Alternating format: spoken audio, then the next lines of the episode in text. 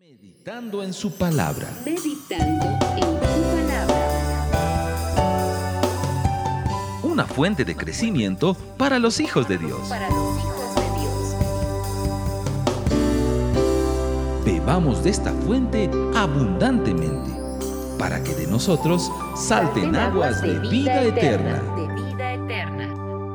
Desarrollando temas esenciales para una vida cristiana normal. Querigma Radio.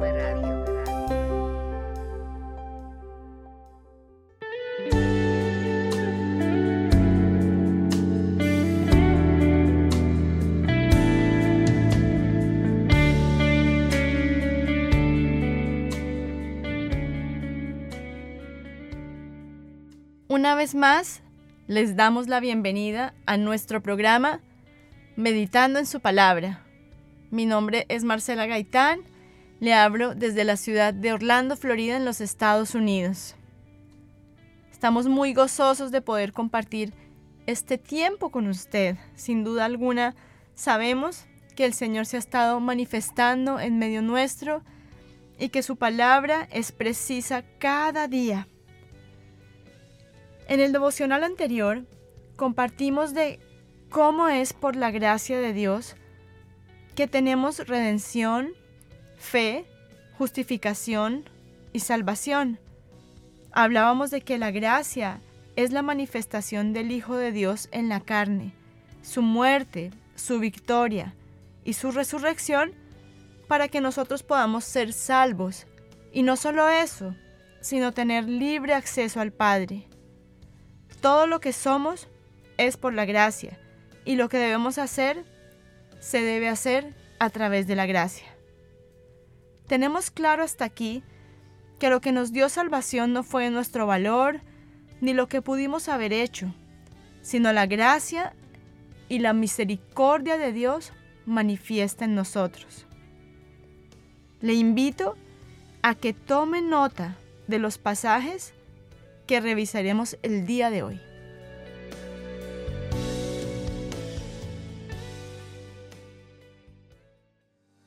Génesis capítulo 19 versos 15 al 22.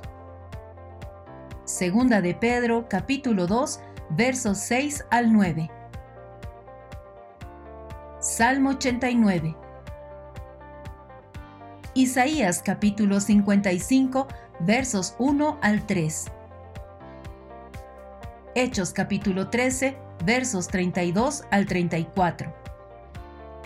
Segunda Samuel capítulo 12 versos 1 al 14.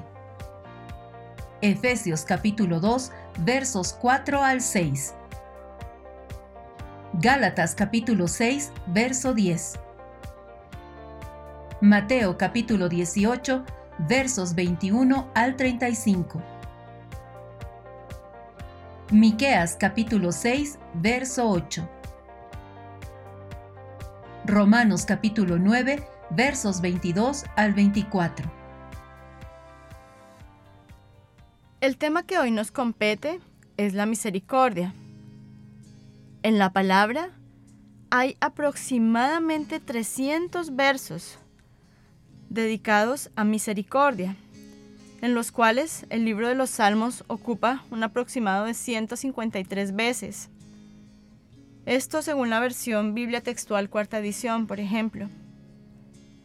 Si bien en el hebreo hay varias palabras para misericordia, la primera vez que se usa la misma es en Génesis 19. Revisemos el siguiente texto.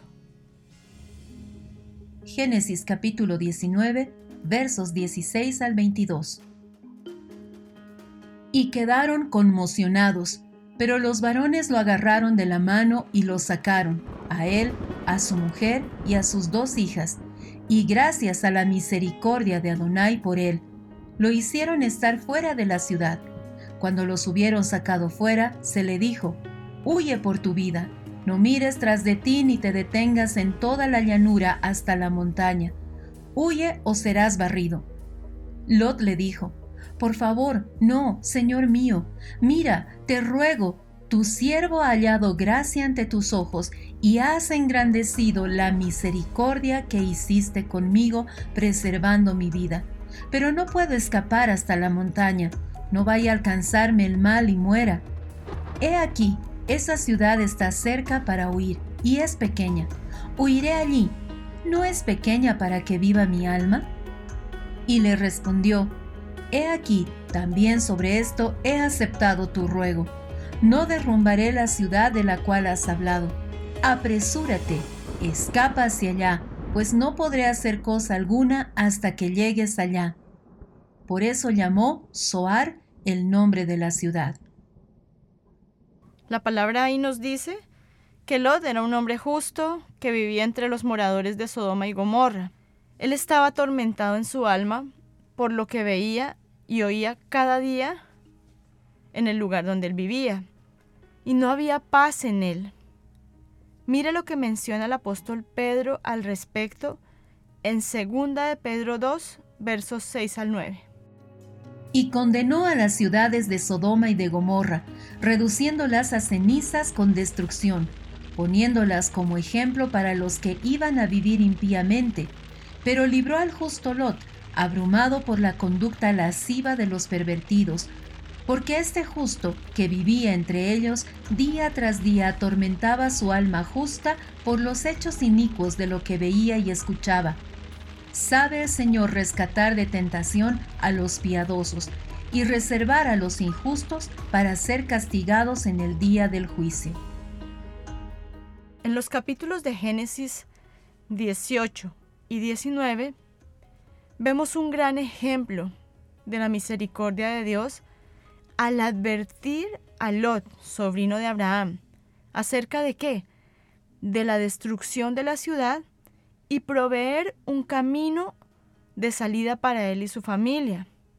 Lot advirtió a sus yernos, pero ellos pensaron que no era cierto. Su esposa se llenó de indecisión y miró hacia atrás durante su escape. Mientras tanto, Lot y sus hijas se salvaron. ¿Qué nos enseña esto? Dios abre un camino de misericordia delante de nosotros y nos llama a salir en medio de la tiniebla. Pero hay una parte fundamental en esto y es nuestra decisión.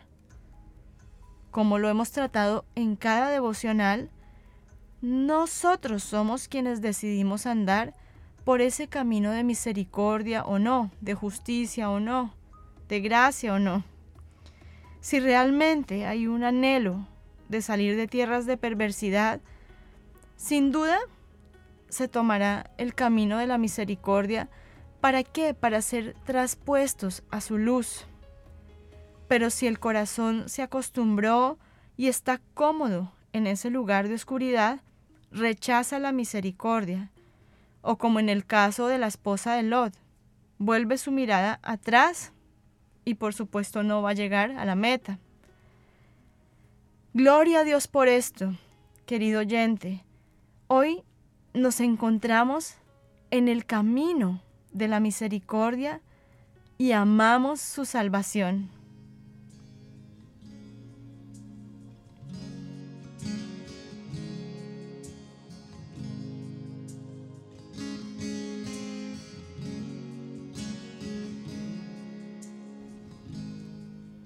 Si bien la primera palabra referida a misericordia se usa por primera vez en los capítulos de Génesis 16 y 19, a través de toda la escritura vemos a nuestro Padre extendiendo su misericordia vez tras vez, desde el principio hasta el final, de manera transversal.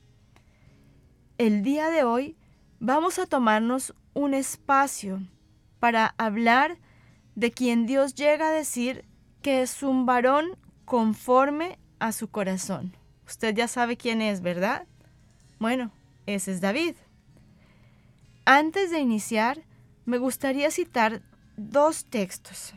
El primero es Salmo 89, versos 2 al 4. Las misericordias de Jehová cantaré perpetuamente de generación en generación haré notoria tu fidelidad con mi boca. porque dije, la misericordia será edificada para siempre. En los cielos mismos establecerás tu verdad. Hice pacto con mi escogido. Juré a David mi esclavo diciendo, confirmaré tu linaje para siempre y edificaré tu trono de generación en generación.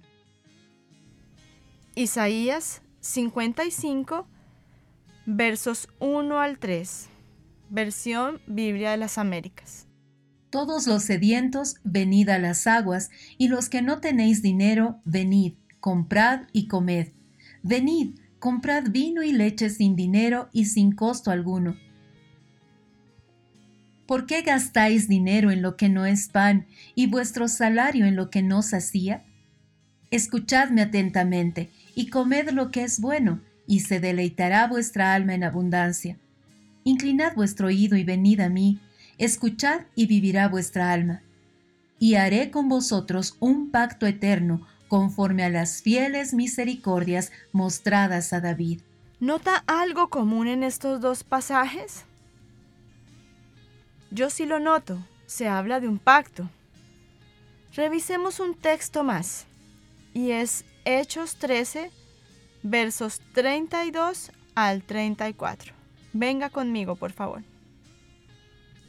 Nosotros también os anunciamos la buena noticia de la promesa que fue hecha a los padres, pues Dios la ha cumplido a los hijos, a nosotros, resucitando a Jesús, como también ha sido escrito en el Salmo segundo. Mi hijo eres tú, yo te he engendrado hoy.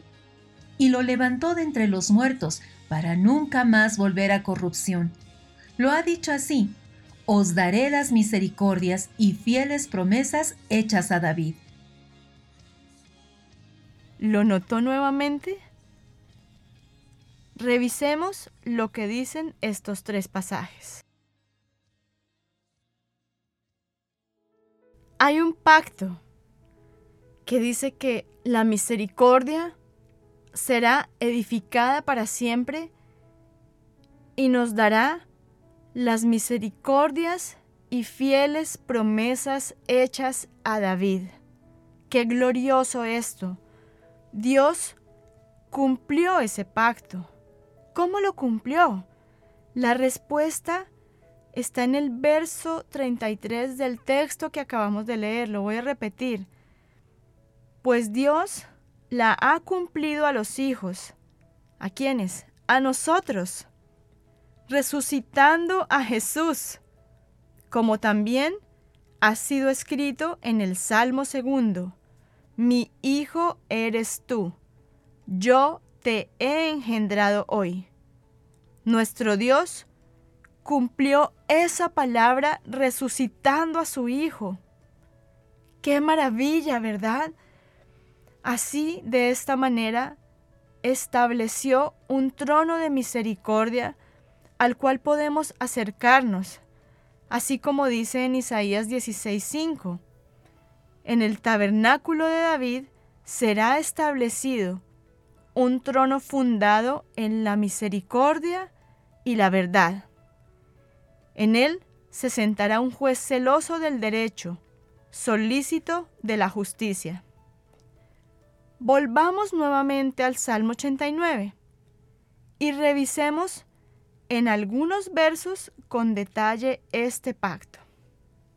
Recuerde que siempre he estado usando la edición Biblia textual 4, pero en este momento estoy usando en el Salmo 89 la versión Biblia de las Américas. Verso 1.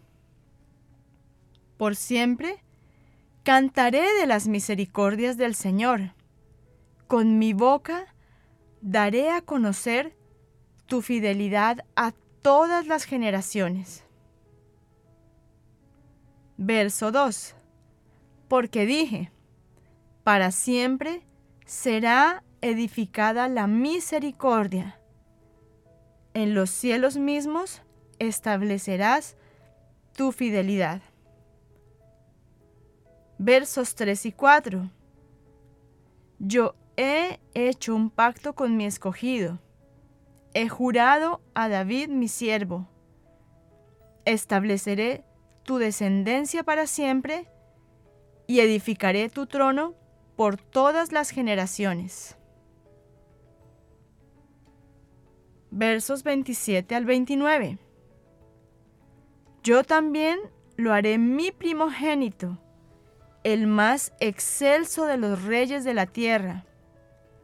Para siempre conservaré mi misericordia hacia él, y mi pacto le será confirmado. Así estableceré su descendencia para siempre y su trono como los días de los cielos. Ahora vamos a los versos 30 y 35 y usted vaya viendo los detalles. Si sus hijos abandonan mi ley y no andan en mis juicios, si violan mis estatutos y no guardan mis mandamientos, entonces castigaré con vara su transgresión y con azotes su iniquidad. Pero no quitaré de él mi misericordia, ni obraré falsamente en mi fidelidad. Note aquí, no quebrantaré mi pacto, ni cambiaré la palabra de mis labios. Versos 36 a 37. Su descendencia será para siempre, y su trono como el sol delante de mí. Será establecido para siempre como la luna, fiel testigo en el cielo. ¿Quién más que David para resaltar vez tras vez la misericordia de Dios? Conocemos lo que sucedió con él y a pesar de la gravedad de una serie de pecados que cometió, Dios obró su gran misericordia a favor del rey. Es tan así que podemos ver en el texto citado que Él determina hacer conocer a las generaciones las misericordias de Dios y también nos recuerda que Él es fiel y que no quitará su misericordia de nosotros. Es más, Él mismo, el Señor, siempre es quien toma la iniciativa para guiarnos al arrepentimiento y esto es algo que me parece tan tremendo. Note por favor lo que sucede con David. Dios le envía a un profeta, a Natán. Vamos a citar 2 de Samuel 12, versos 1 al 14.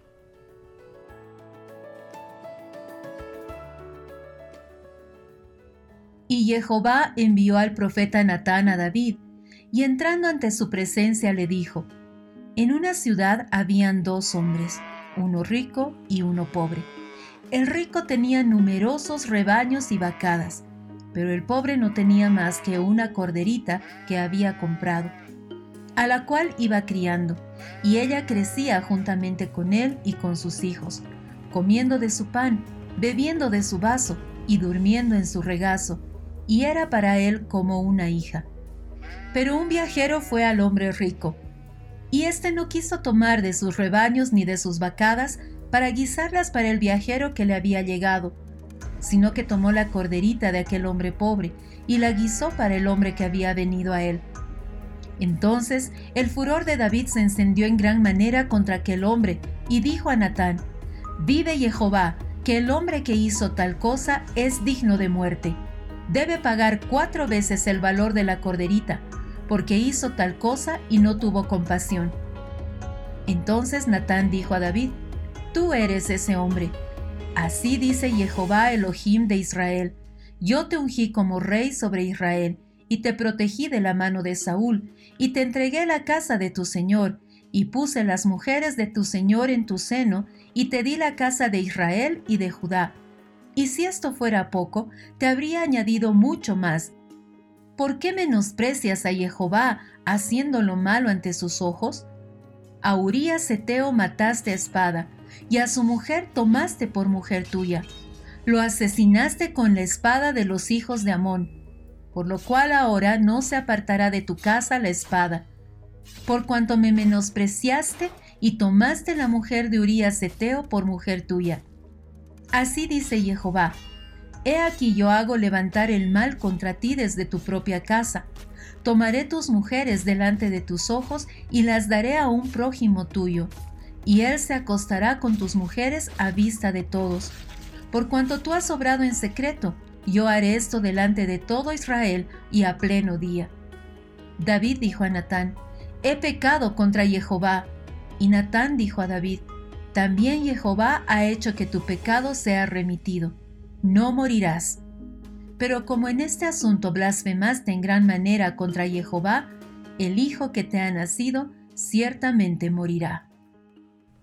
Quédese en el texto y revisemos algunos detalles. Versos 1 al 3. Dios envía a Natán, quien le cuenta a David una parábola. Yo creo que al escucharlo, sin duda alguna David pensaba que era algo verídico, ¿verdad? Era una, un relato real y no una parábola. Aquí hay dos personajes. Hay un hombre rico que tenía muchas ovejas y vacas y otro pobre que tenía una corderita. Y aparte, esta le era a él como una hija.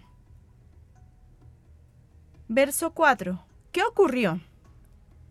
El rico, no queriendo preparar uno de sus propios corderos para alguien que le visitaba, le quita la corderita al pobre, la mata y se la comieron. Ahora, versos 5 y 6. Fíjese en la reacción de David. Él se indigna y dice, el que hizo tal cosa merece la muerte. Note de inmediato que David quiere aplicar la ley. A ver si a usted le suena, le parece esto familiar. Querer aplicar sobre otros todo el peso de la ley. ¿Le ha pasado eso a usted? Recuerde lo que antes había pasado con David y la condición en la que él se encontraba durante la visita del profeta Natán. Vamos a los versos 7 a 9. Sin ningún reparo, Natán, y yo puedo escucharlo e imaginarme a Natán con la autoridad que le había sido delegada por el Señor, que levanta su voz y como profeta le dice, Tú eres ese hombre. Así dice Jehová Elohim de Israel. Ahora imagínalo diciendo, yo te ungí como rey sobre Israel y te protegí de la mano de Saúl, te entregué la casa de tu Señor y puse las mujeres de tu Señor en tu seno. Te di la casa de Israel y de Judá, y si esto fuera poco, te habría añadido mucho más. ¿Por qué menosprecias a Jehová haciendo lo malo ante sus ojos?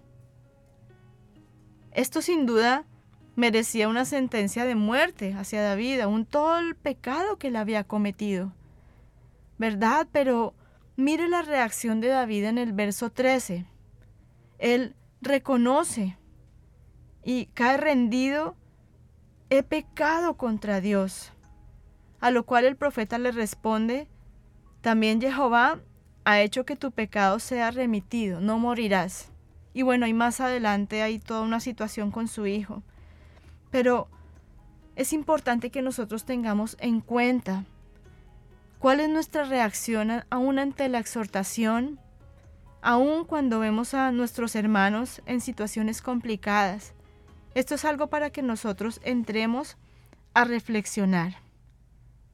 Tomémonos una pausa y adoremos juntos. Ya volvemos.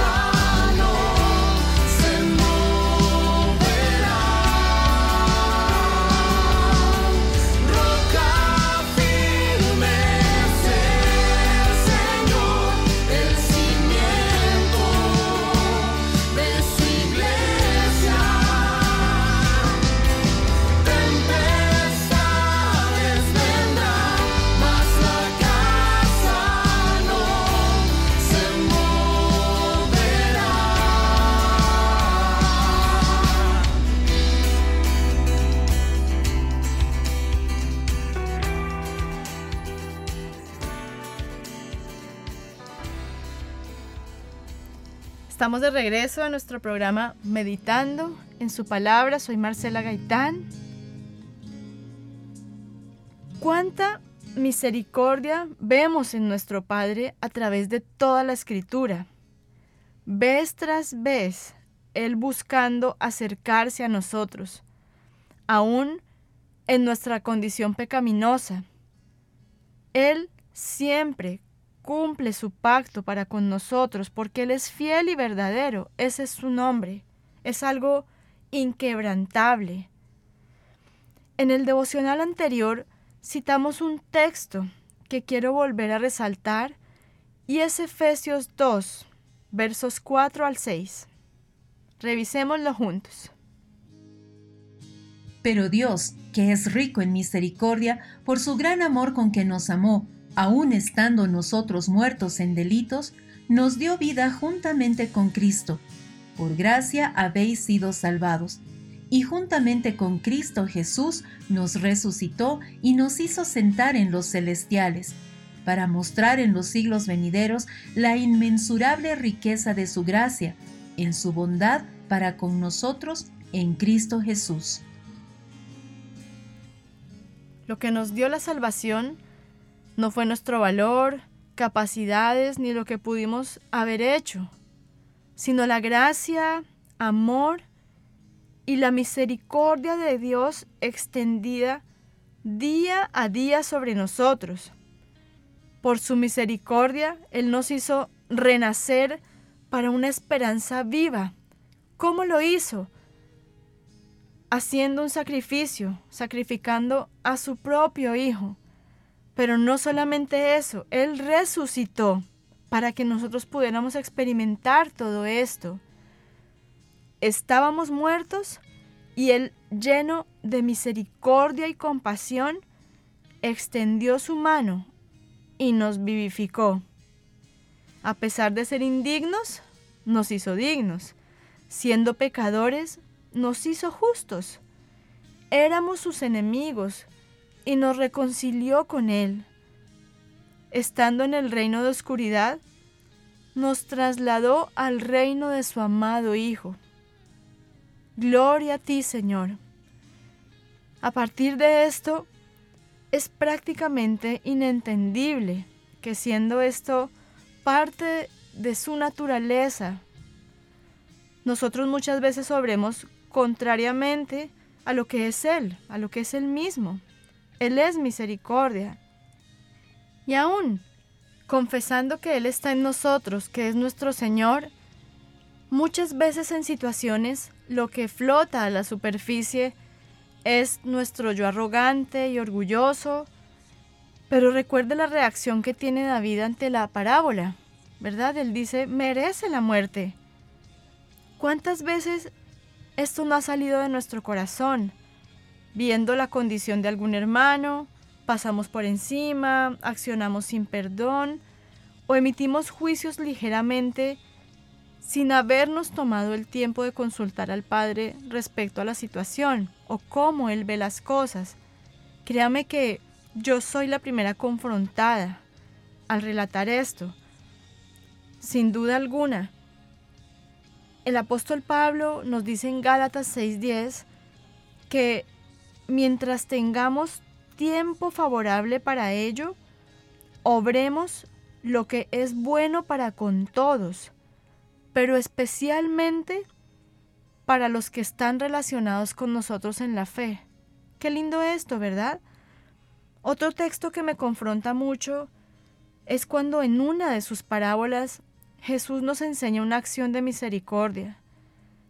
Inicia declarando que el reino de los cielos es semejante a cierto rey que quiso arreglar cuentas con sus esclavos. ¿Recuerda la parábola? ¿Qué pasó?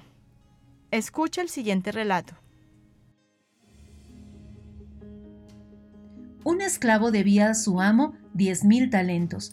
Como no tenía con qué pagarle, el esclavo entonces cae ante él y se postra diciendo, Sé benigno conmigo y te pagaré todo.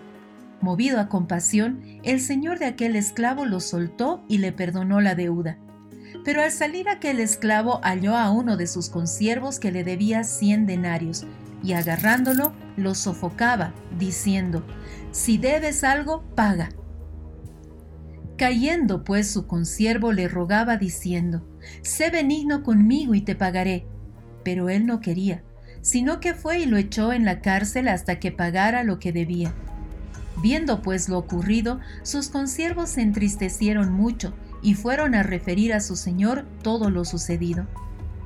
Su señor entonces, llamándolo, le dice, Esclavo malvado, toda aquella deuda te perdoné porque me rogaste. ¿No debías tú también tener misericordia con tu consiervo, como yo tuve misericordia de ti? Y enfurecido, su señor lo entregó a los verdugos hasta que pagara todo lo que debía. Jesús concluye diciendo, Así también os hará mi Padre Celestial si no perdonáis cada uno de corazón a su hermano. ¿No nos confronta todo esto? Esta parábola definitivamente nos ilustra no solamente una acción de misericordia, sino el poder del perdón. Ahora, si usted revisa los dos pasajes con que inicia esta parábola, es interesante lo que responde también Jesús a Pedro cuando le pregunta. Recuerda, le dice, Señor, ¿cuántas veces pecará mi hermano contra mí y lo perdonaré? ¿Hasta siete veces? Ya me imagino yo a Pedro. Y Jesús le dice, no te digo hasta siete veces, sino hasta setenta veces siete. Qué respuesta, ¿verdad? ¿Cuántas veces el salmista se rendía y decía, ten misericordia de mí, ten misericordia de mí? Y vemos a Dios vez tras vez extendiendo su amor. Qué glorioso esto. Asimismo, el salmista, por ejemplo, en el Salmo 136, declara, es una oración que hemos cantado, que hemos citado muchas veces, porque para siempre es su misericordia. Y lo hace en los 26 versos del Salmo. Es muy tremendo y revisando en la escritura que esta oración es utilizada muchas otras veces en la palabra. Por ejemplo, en el antiguo pacto. Y me daba cuenta que es utilizada en el contexto, en la adoración pública, en momentos muy precisos. Revisemos algunos registros. Por ejemplo, en el Cántico de Gracias, en Primera de Crónicas 16:34, delante del arca del pacto de Jehová, cuando dejó a Asaf y a sus hermanos para que oficiaran de continuo delante del arca. Primera de Crónicas 16:4. Los levitas en tiempo de batalla lo cantaban mientras el Señor derrotaba a los amonitas. Qué interesante. Segunda de Crónicas 20:21. Luego usted puede revisar estos textos. Uno más. En Jeremías dice, si ha de oírse aún voz de regocijo y de alegría, voz de desposado y voz de desposada, voz de los que digan, alabad a Jehová Sebaod, porque Jehová es bueno, porque para siempre es su misericordia. Esto era parte de la alabanza de Israel de nuevo después de la destrucción sufrida en la conquista de Babilonia. Esto está en Jeremías 33, versos 10 al 11. Entonan también este canto como parte de la alabanza cuando los constructores echaron los cimientos del santuario de Jehová, se presentaron los sacerdotes y los levitas, hijos de Asaf, ataviados con vestiduras, con trompetas y címbalos para alabar a Jehová, según la ordenanza de David, rey de Israel. ¿Cuántas razones tenía David para alabarle y declarar, porque para siempre es su misericordia? Le pido que en este momento hagamos algo. Acompáñeme al Salmo 136. Y mientras usted escucha la adoración que está de fondo, allí donde esté, declare todo este texto a la luz de lo que hemos revisado en este momento.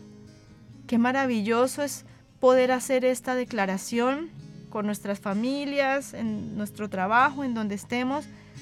Haga una pausa y declare este maravilloso salmo.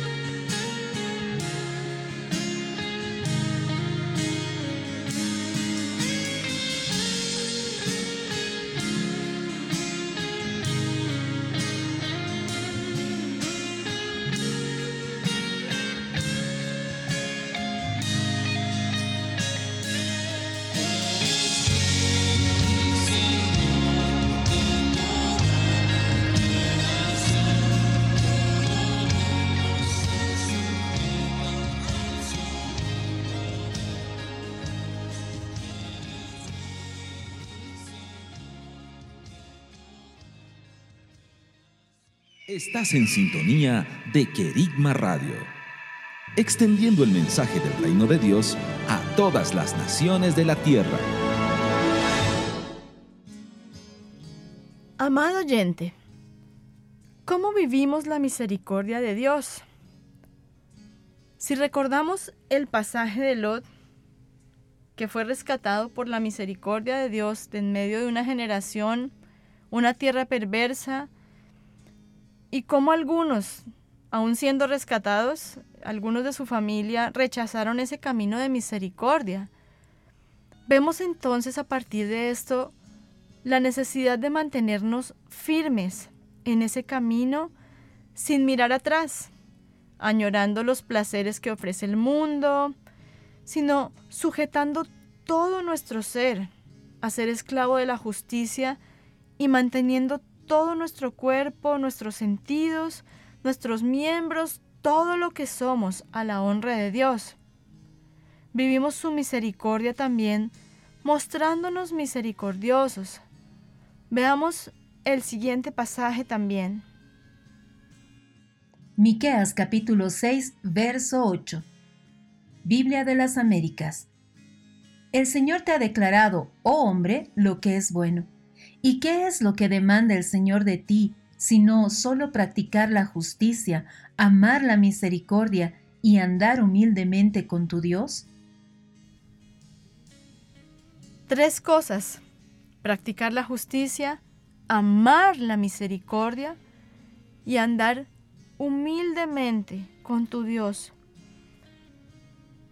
De la misma manera como vimos en el devocional de la gracia, a veces se confunde la misericordia con la tolerancia y la tibieza para seguir las pasiones carnales, actitudes negativas, pero esto no es más que deshonrar la salvación y esa gran misericordia y gracia que manifestó el Padre a través de su Hijo.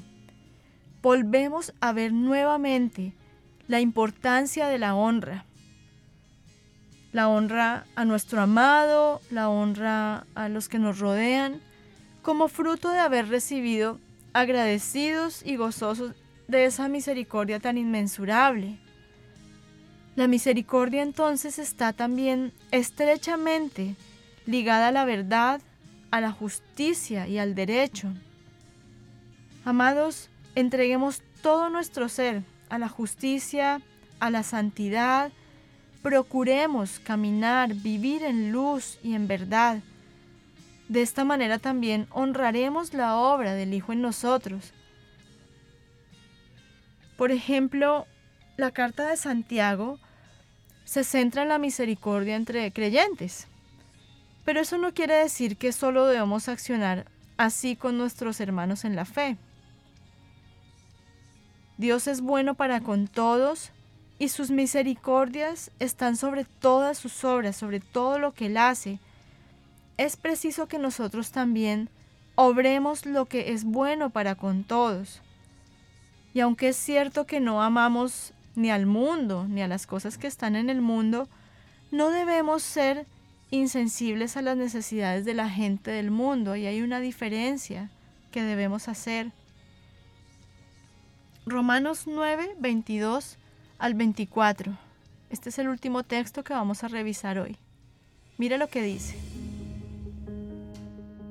¿Y qué si Dios, queriendo mostrar su ira y hacer notorio su poder, soportó con mucha paciencia los vasos de ira preparados para destrucción y para hacer notorias las riquezas de su gloria? Las mostró para con los vasos de misericordia que Él preparó de antemano para gloria, a los cuales también ha llamado, esto es, a nosotros, no solo de los judíos, sino también de los gentiles? ¿No le parece extraordinario esto? Somos vasos de misericordia que Dios preparó de antemano para conocer las riquezas de su gloria. Nos preparó para la gloria. Su misericordia es de generación en generación. Él preparó todo esto de antemano para nosotros, para que nosotros pudiésemos manifestarlo a Él. Créame que muchas veces una sola acción de misericordia puede hacer que alguien que, está perdido, que, que no ha podido ser encontrado, que realmente está en una situación muy complicada, pueda conocer a, ese Dios que extiende su mano vez tras vez, que nos levanta, que así como un día lo hizo con nosotros, nosotros también seamos esos vasos que derraman aguas de misericordia, aguas de vida donde estemos. Amados, yo les pido que estemos reflexionando durante todos estos días hasta el próximo programa qué acciones de misericordia debemos hacer y, no me refiero solamente a ir y alimentar a, a multitudes, hay cosas, hay acciones que aún en nuestra propia familia deben manifestarse. Seamos sensibles a la voz del Padre, que Él sea el quien nos diga, eh, escuchando su voz, con atención podamos ver cuál es la necesidad del que está a mi lado, que, que no seamos insensibles, eso es algo muy importante y creo que es lo que yo más rescato de todo este devocional, y es que podamos ser sensibles a su voz y el escuchar su voz y el aprender a escucharlo también nos va a enseñar a, a ser sensibles a la necesidad del otro. Que Él siga escudriñando las profundidades de nuestro corazón y que cada día menguemos más para que Él crezca en nosotros. Hemos terminado, gracias por acompañarnos. Recuerde que si quiere comunicarse con el programa, el correo es marcela.querigma.com. Gracia y paz. Hasta la próxima.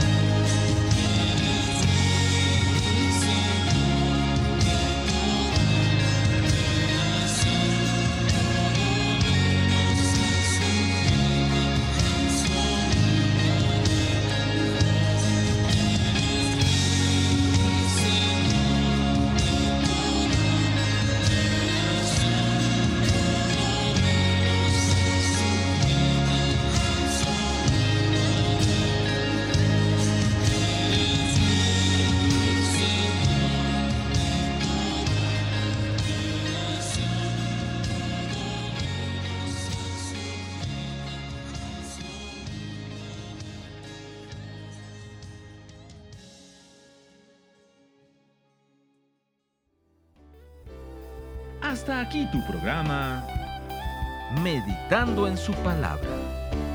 Una fuente de crecimiento para los hijos de Dios. Hasta la próxima.